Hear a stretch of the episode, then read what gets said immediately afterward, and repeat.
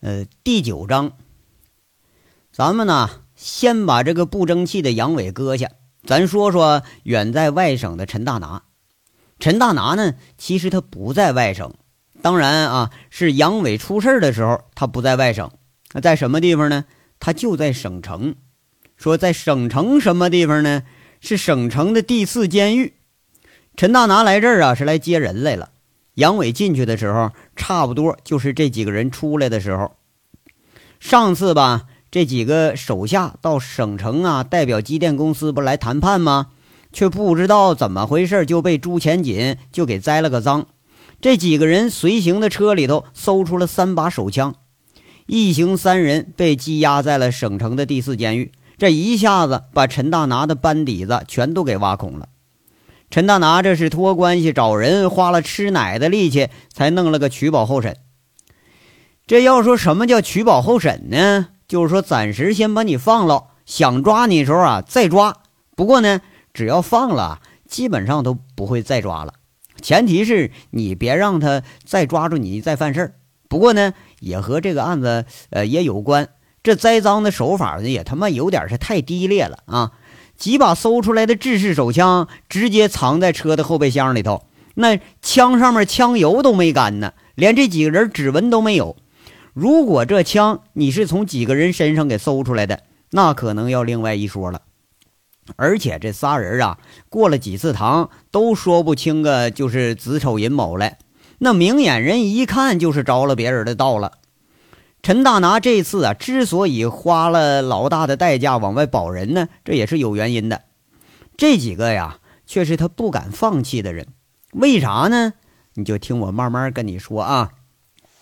这四个里头啊，有一个叫刘宝刚，哎，他是陈大拿的七弟，就是小舅子，哎，呃，就是那俩人啊，相跟着去锦绣被杨伟揍了一顿的那个小马仔，就就是他啊。这刘宝刚呢？一直跟陈大拿办事儿，这陈大拿的那个黑事儿他可知道不少，而且此人惯于是幕后打黑枪，哎，既是亲戚又是部下，就光看老婆面子，那不弄人咱也交代不了啊。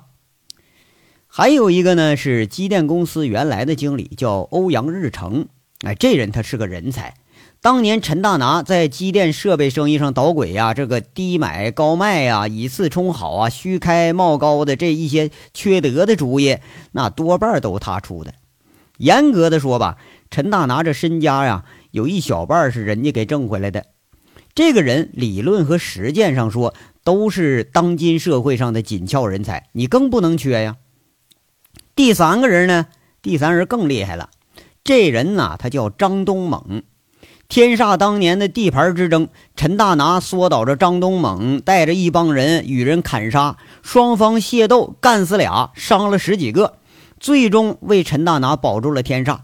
张东猛啊，也因故呃，就是因为这个故意伤害罪，被判了八年的有期徒刑，坐了五年，减刑回到了凤城，直接就成了陈大拿的左膀右臂了。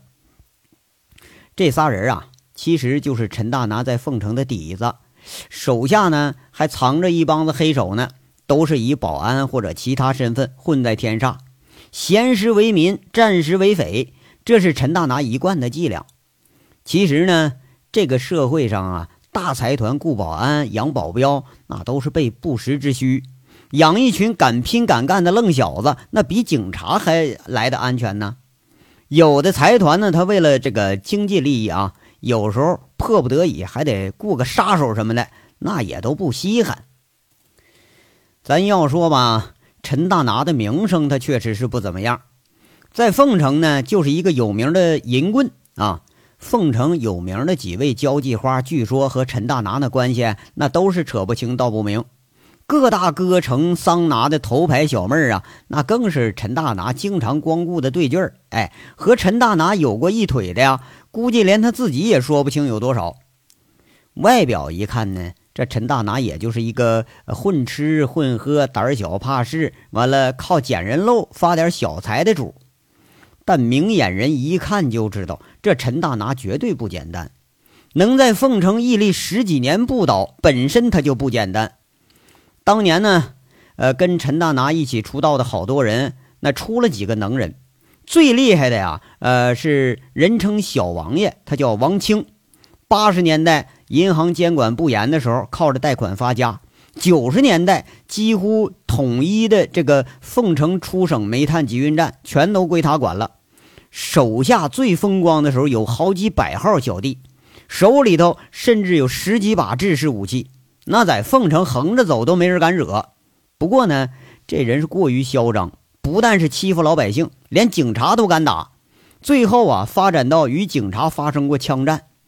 九十年代一次打黑除恶的时候，就被给专政了，一颗子弹结束了他辉煌的一生。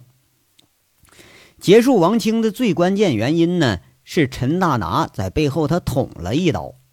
九十年代后期，煤炭价格大幅下跌。王清啊，现金周转不流畅，哎，就这时候，一直被王清骑在头上的陈大拿抓住了机会，向检察机关举报王清向数家银行骗贷的这个事实，这就引起了银行的催债封账，在资金上一下子卡住了王清的脖子。另一方面呢，陈大拿又各方搜罗王清的犯罪证据，最后在王清四面楚歌的时候，给了王清致命的一击。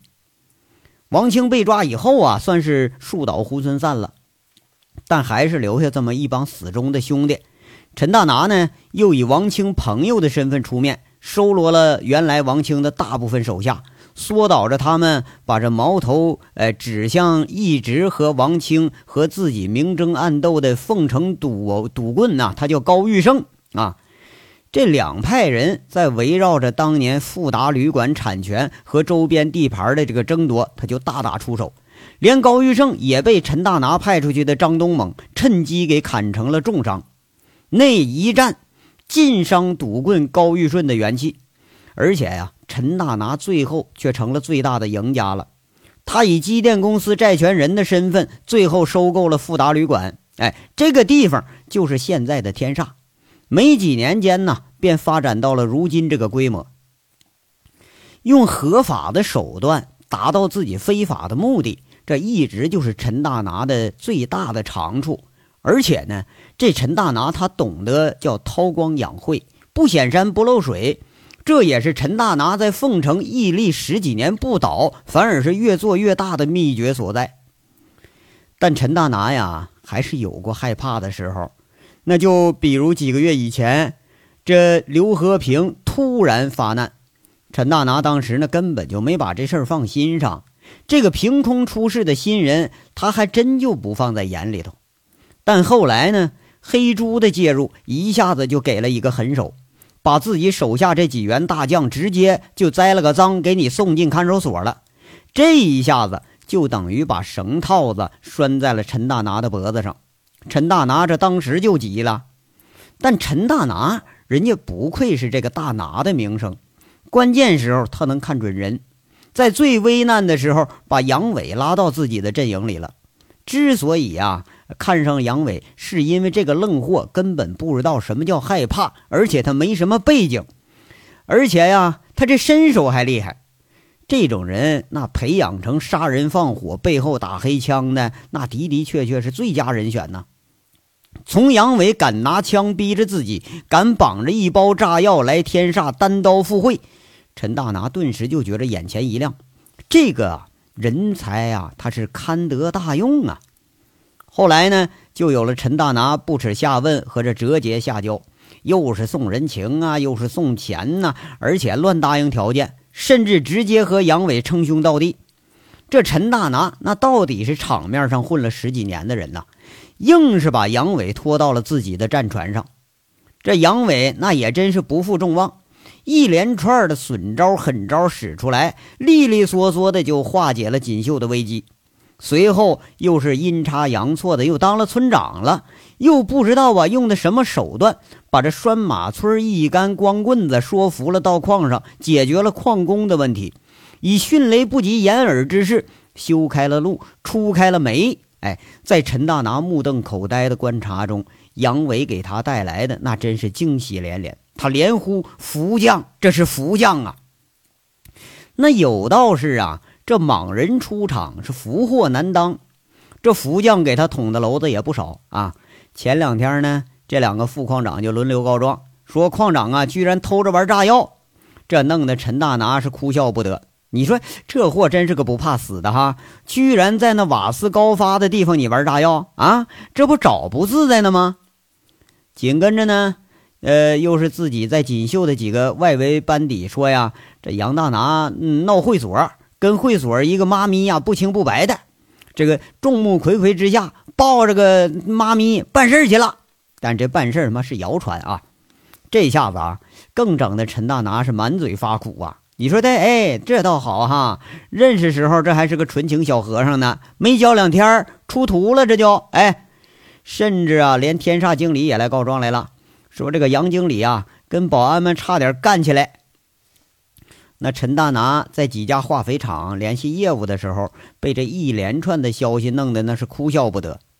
原本挂上天煞经理呀，就是想约束着杨伟，谁知道呢？这麻烦不少，反而还多了。这天煞那可是自己大本营啊，那可不能出问题呀。可是吧，你看他怕什么事吧？偏偏他就来什么事儿。一转眼，哎。杨伟又在天煞给惹出这么一招来，居然呢把个回内地投资的港商给打了。这对官场商场多有了解的陈大拿，这回这才急了，知道这事儿小不了了，接上了几个出狱的人，火急火燎的就往回赶。要说说这个陈大拿，他想卸磨杀驴啊，那是假的。其实他是非常欣赏杨伟的。这杨伟不流血就解决锦绣的事儿，这让陈大拿对他那个看法就上了一个层次。再加上双马村的事儿啊，陈大拿虽然是呃揣不准这杨伟他到底是聪明还是混，但是呢，只觉着杨伟啊要比手下这几个人都强上那么一点点儿那手下这个虽然厉害啊，那都是单面手。你像这个刘宝刚吧，吃喝嫖赌啊，基本都沾，跟自己一个水平。估计呢，也就是个背后阴人这事儿，他能有两把刷子。上次被杨伟那凶神恶煞的还一顿狠揍，连还手的余地都没有。像这个东猛兄弟呢，那就是个粗人，手段厉害，这为人却是阴森的很。哎，也就服气个陈大拿，这还是因为啊，感恩陈大拿在落魄的时候，呃，救了他，随后收留他这么个缘故。而这个欧阳日成呢？他则是鬼太大呀，智计百出，谁都敢坑。爱财加上好色，他一样不缺。偏偏呢，还就没什么胆气。从省城一路往回赶的路上，这陈大拿呀，看看这位，再看看那位，这和杨伟一比呀，总觉着这几个就缺少点什么东西。但是呢，就是找不出来。等陈大拿回到凤城，却是天煞事件后的第四天了。这杨伟啊，早已经被羁押了。陈大拿当天晚上就拜访了一个人，这人是谁呢？这人呢，凤城多数人都认识。这个人呢，凤城基本没有人知道他是陈大拿的幕后。这人是现任的凤城市第一副市长，市经贸委主任。他这名啊叫张文革啊，刚刚从这省委党校镀金回来。原本呢，就是从省里到市里的这个空降干部，在省里哪都有过硬的后台，要不也不会以不到四十岁的年龄就爬到了凤城市如此高的位置上啊。陈大拿与张文革呀，他们两家原本这就是世交，起因是张文革的父亲在六零年被下放到凤城的时候，陈大拿的上一代那是公社书记，对张文革的父亲有过恩惠。这张文革父亲返回省城官复原职之后，那陈大拿一家这就跟着沾了光了。哎，要不是陈大拿他父亲死得早，那估计也能当上个副市长级别的位置。不过吧，那也没关系，这不是吗？人家儿子来了，陈大拿顺理成章就搭上了这条线。而且由于这这个两家世交的缘故啊，那张文革呀，难得的对陈大拿他也是推心置腹。帮陈大拿办了不少这官面上的事儿，当然了哈，陈大拿呢也是个明事理的人，你办事不能白办吧？啊，就这两年给张文革及人家这个老爷子的孝敬，那自然少不了，甚至呢还出钱帮张文革打点省里头方方面面的关系。这俩人的关系一直那是打得非常火热，不过呀，很不幸的是，这关系啊，差点出了岔子了。原因就是因为朱前锦上次栽赃的动作呀，把锦绣拉到了被动的局面里头。偏偏这个时候，张文革又在省委党校镀金呢，一时间是鞭长莫及。凤城陈大拿在黑白两道上出现了权力的真空，这才引出了杨伟的一系列事件。要不然的话呀，估计锦绣的事儿、这煤矿的事儿都轮不着杨伟出面处理。一路上想着呀。刘宝开着车就进入了市政府小区的最里层，映着眼前的是一排外表看上去很朴素的二层小楼。这是凤城出名的地方，叫干部楼。之所以这么叫呢，是因为市委有百分之八十以上的领导都聚集于此。在凤城而言呢，这是货真价实的干部楼。下了车以后，刘宝很识趣，把车开到了小区外边，熄了火了。那黑了咕咚啊！他我在车里头一坐，一个小保姆给陈大拿开了门，让进家里头。这屋里头亮着灯，一位儒雅的中年男子闲坐在沙发上，在这啜着茶，正看着一本叫《求是》的杂志啊。客厅里是朴素而且简单，摆着一台已经过时的那个长虹彩电。老式的茶几、沙发，哎，只是沙发巾上啊，那个猛虎下山图看上去倒有着几分气势。屋里头摆设呢，这陈大拿自然是熟悉无比，简约而不失庄重。啊，明凯来了，坐。这人他就是张文革，看着陈大拿进门示意一下，他却没起身。哎呀，哥，看你这气色不错嘛。回凤城怎么也不跟我打个招呼呢？你看，害得我呀，这跑咱家里头了。那老爷子说你都已经回凤城了。哎，别说啊，老爷子这身体可是好的很啊，还陪我喝两盅呢。陈大拿这笑着就坐下了，俩人明显是关系非常密切。陈大拿常来常往的，他也不拘束。张文革放下杂志，笑笑说了：“嘿嘿，我爸呀，就好这口。”你不是又拿小茅台勾引他了吧？那那没没有，绝对没有啊！是老爷子非得让我陪他，哎，还是老爷子拿的酒呢。哎呀，说吧，你小子又有什么难事了？又来跟我这个当便宜哥的走后门出难题来了吧？张文革在这一说一笑，哎，在凤城，张文革倒是没有什么底子。陈大拿是自己阵营里的财团这个角色。不管是互相利用也罢呢，是念念旧情也罢，两个人这关系啊还是非常不错。哎呀，哥，你看，你看你说的，不过吧，这次还真有点小事陈大拿话锋一转，这就到正题了。张文哥又一笑：“哎呀，我就知道啊，你小子无事不登门，登门没好事说吧，是不是煤矿上遇到什么事儿了？”哎呀，那个那倒不是，就是我那天上那经理，那不是被拘留了吗？上次我打电话，我问过你，这不来求副市长大哥给打个招呼，走走后门，把人给放出来吧。陈大拿在这舔着脸呢，一脸谄媚的在这说话。啊，这个事儿啊，这事儿你别求我啊，我给你透个底吧。这事儿你就当不知道，而且呀，谁也别求。求谁，谁也不敢给你开这个口。张文革这时候说话，那却是脸上庄重了几分。不是，哥，你这怎么说的呀？不就打个架闹个事儿吗？这也不是什么大事儿啊。陈大拿是一脸的诧异。哎呀，事儿倒不大，但人不对呀。对方是市招商办请来的客人，投资商啊。人家到凤城没几天，就被你们天煞的保安和经理给按着打了，而且还当众脱了人家裤子羞辱。明凯呀，不是我说你呀，你看看你手下这什么人呐？啊，这种缺德事儿也能干得出来吗？这事儿都捅到国外的报纸上了。你这个天煞这次啊，可是出了名了。他这次被抓是市委高书记亲自批的。谁敢给你开这个后门放人呢？张文革是一边说呀，一边这脸上就是露出恨铁不成钢的样了。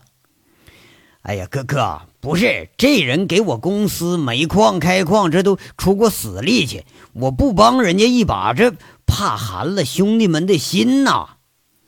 陈大拿说这话呀，倒是真有几分感情在里头。张文革就说了：“明凯呀，你是商人，不是黑社会，知道吗？别老把什么兄弟感情啊都挂在嘴上。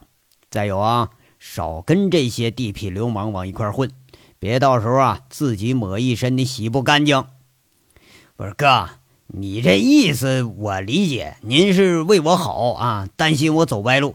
不过您也知道，这做生意他缺了这号人真不行。像咱锦绣那煤矿，不都是这群人在撑着呢吗？那总得用人呢。用人之道，关键就在于一个“用”字儿。用人，用人。用的时候才能把这些人当人，这些人呢，说穿了就是有俩钱儿就卖身卖命的主，那得分怎么个用法了。你这花钱办事儿，我不反对，但和他们搅在一块儿可就不对了，这迟早要出事儿啊。张文革这话说的呀，他倒是不无道理。陈大拿听着也觉得是非常有理。那张文革见陈大拿不说话了，又开始补充：“你呀，还别瞒着我。上次凤城这娱乐行业大洗牌之后，你锦绣一家独大，这就是你的手笔吧？这事儿弄得就不小。这凤城娱乐行业里头，哪个没点背景啊？你把人家一竿子都给收拾了，这可是过于张扬了。”外面分传你陈总快赶上当年的小王爷王清了，那王清是个什么下场？你比我清楚吧？你可悠着点啊，别当这个出头鸟。哎呀，哥哥，我哪能干那事儿啊？陈大拿被戳破了小九九，掩饰的说着：“哥，您说我这兄弟这事儿，你看怎么处理吧？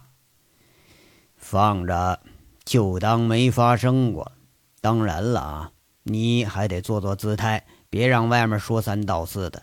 这人嘛，被判了个拘役，也不是个什么重罪。哎，仨俩月出来，给点钱，趁早打发了。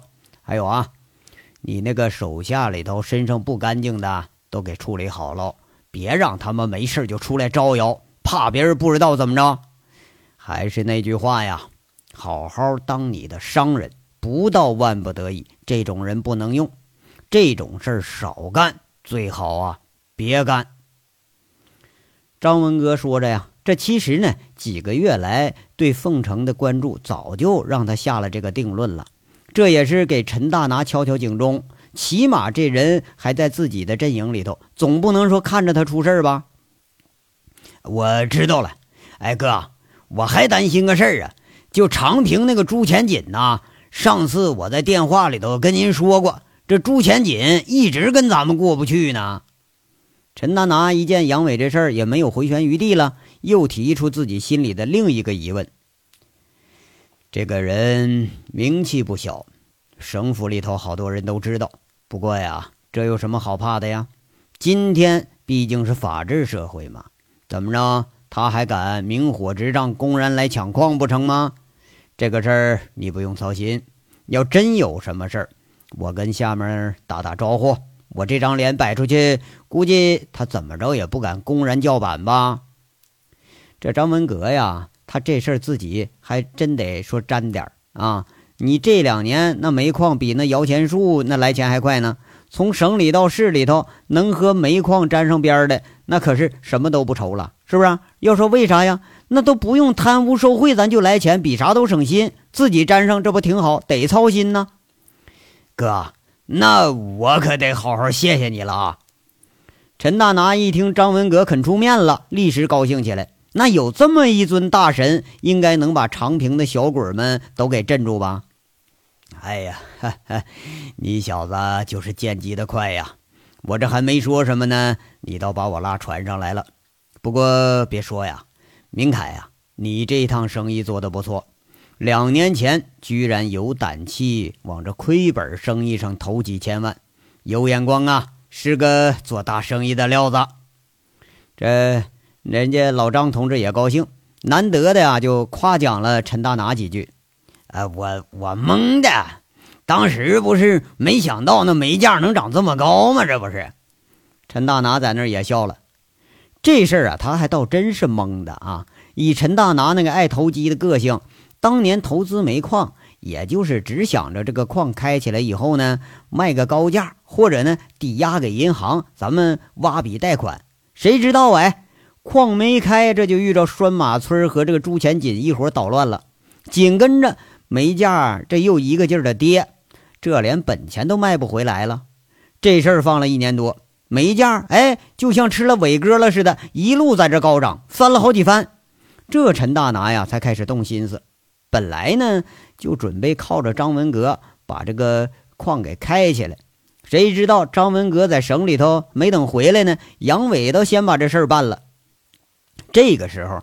那眼摆着呢，煤矿那就成了个摇钱树、聚宝盆。现在你让陈大拿再去拿去给卖了去，那是打死他都不愿意干的事儿。所以呢，要说陈大拿这个煤矿，那前前后后他还真是蒙的。哎，你蒙啊都能捡回个元宝，这生意啊做的有水平。张文革笑着说着啊，俩人谈话的气氛啊倒是很轻松。足足谈了有两个多小时，陈大拿这才起身告辞。张文革一反常态，还亲自把陈大拿送出门了。出了小区，那刘宝刚开着车就迎上来了。陈大拿上了车，长舒一口气。这些天呢，一直在心里做着一个决定，一个自己觉着很难做的决定，在张文革这里头多多少少啊，给了他一些启示。这张文革在给他谈到用人之道的时候，讲了这用人如同棋局，每一个关键的人物就像棋局上的棋子儿，而是执守者需要的时候，必须决定哪一个棋子儿要冲锋，哪一个棋子儿要牺牲，成为弃子儿。而且不管每一个棋子儿它有多重要，都要为大局服务，该弃的必须弃。陈大拿做出的决定就是。杨伟啊，到底该不该成为自己阵营中这颗弃子？这章到这儿说完了，下章稍后接着说。感谢大家的收听。